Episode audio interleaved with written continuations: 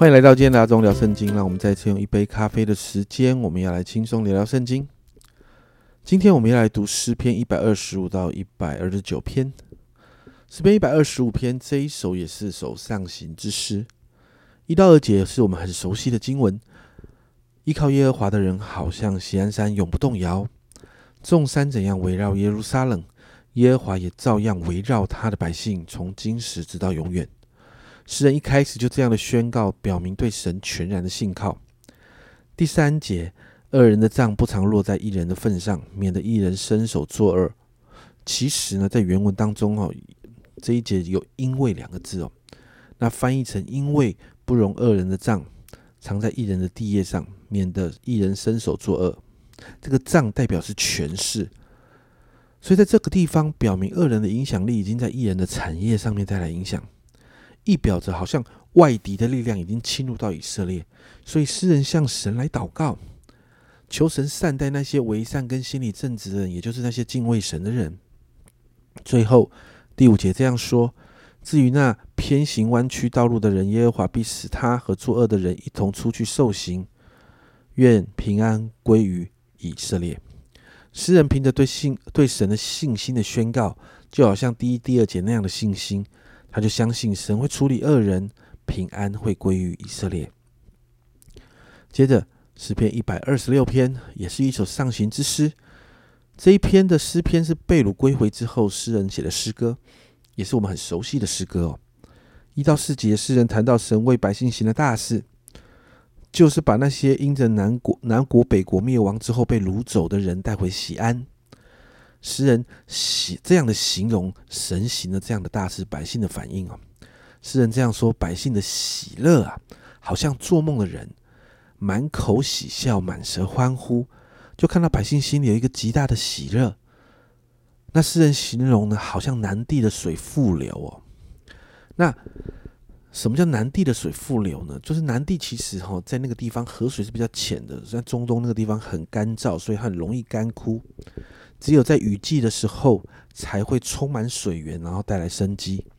那诗人用这样的形容来，这样的状况来形容归回的喜乐。最后第五、第六节，诗人用撒种跟收割这样的农忙生活来形容这些经历短暂那个农忙的辛苦，最终会看见带着丰富的禾捆回来。在表达神所行的这一件大事是带给百姓极大的喜乐的。在诗篇一百二十七篇，这一首是所罗门写的上行之诗，一到二节，诗人在称赞神。诗人用“若不是怎么样怎么样”来开头哦，代表一切都是神的工作。建造房屋、看守城池这些重要的事情，如果没有神，都是枉然。甚至连人能够安然睡觉休息，不是因为人很早起来工作，工作到很晚，然后努力，我们有饭吃。好像这样就可以踏实休息。很多的人其实每一天都过这样的生活，但他也没有办法很踏实的休息。人能够休息，是因为经文说的“唯有耶和华所亲爱的，必叫他安然睡觉”。所以，好像在人一生的年日的里头，就算是这些平常的事情，我们都好需要神。所以，诗人提到生活中所有的一切都是神的工作，而人有神才能安息。接着三到五节就提到。儿女是神赐的产业跟赏赐，好像手呃勇士手里的剑，所以有很多儿女的人是有福的。儿女也是神特别的赏赐，所以人要感恩，要对这件事情感恩。其实诗人在这一这一篇诗篇里面都在表达一件事：我们的一生其实都在神的手中啊。如果我们生命中没有神，其实我们的一生就好像传道书说的虚空的虚空，好像这里所说的都是枉然。接着诗篇一百二十八篇，还是一首上行之诗。短短的五节谈到敬畏神、遵行神的道的人是有福的。这样的人会在几个地方有祝福。他可以吃劳碌得来的，他百事顺利，他的家庭要蒙福。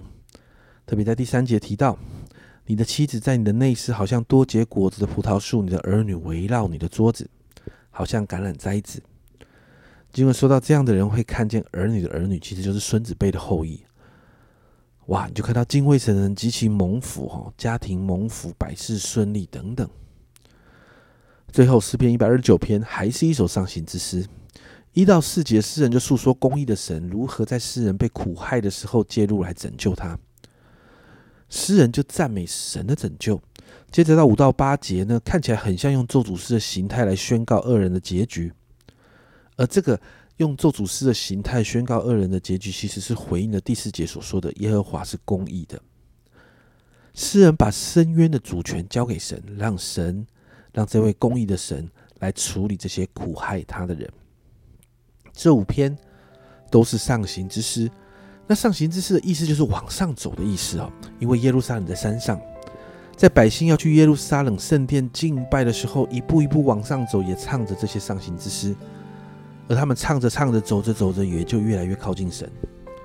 就如同这五篇诗篇不断的提到的，也是上行之诗不断的提到的，就是依靠神、敬畏神、邀请神来介入我们的困境，而这样我们就会经历祝福，经历亲神，会看见神给我们的拯救跟恩典。然后我们与神的关系也就越来越亲密，就如同上行之诗一样，越来越靠近神。因此，让我们来祷告，求神帮助我们来调整我们的生活次序哦，让我们渴慕跟神之间有一个更亲密的关系。每一天，每一天，我们的生活就好像上行之诗一样，越来越靠近神，进而我们可以成为一个讨神喜悦、蒙神祝福的人。我们一起来祷告。在这几天，我们不断的看到上行之诗。主啊，主啊，上行之诗就是百姓真的要去敬拜你的时候的路上，他们不断所唱的诗歌。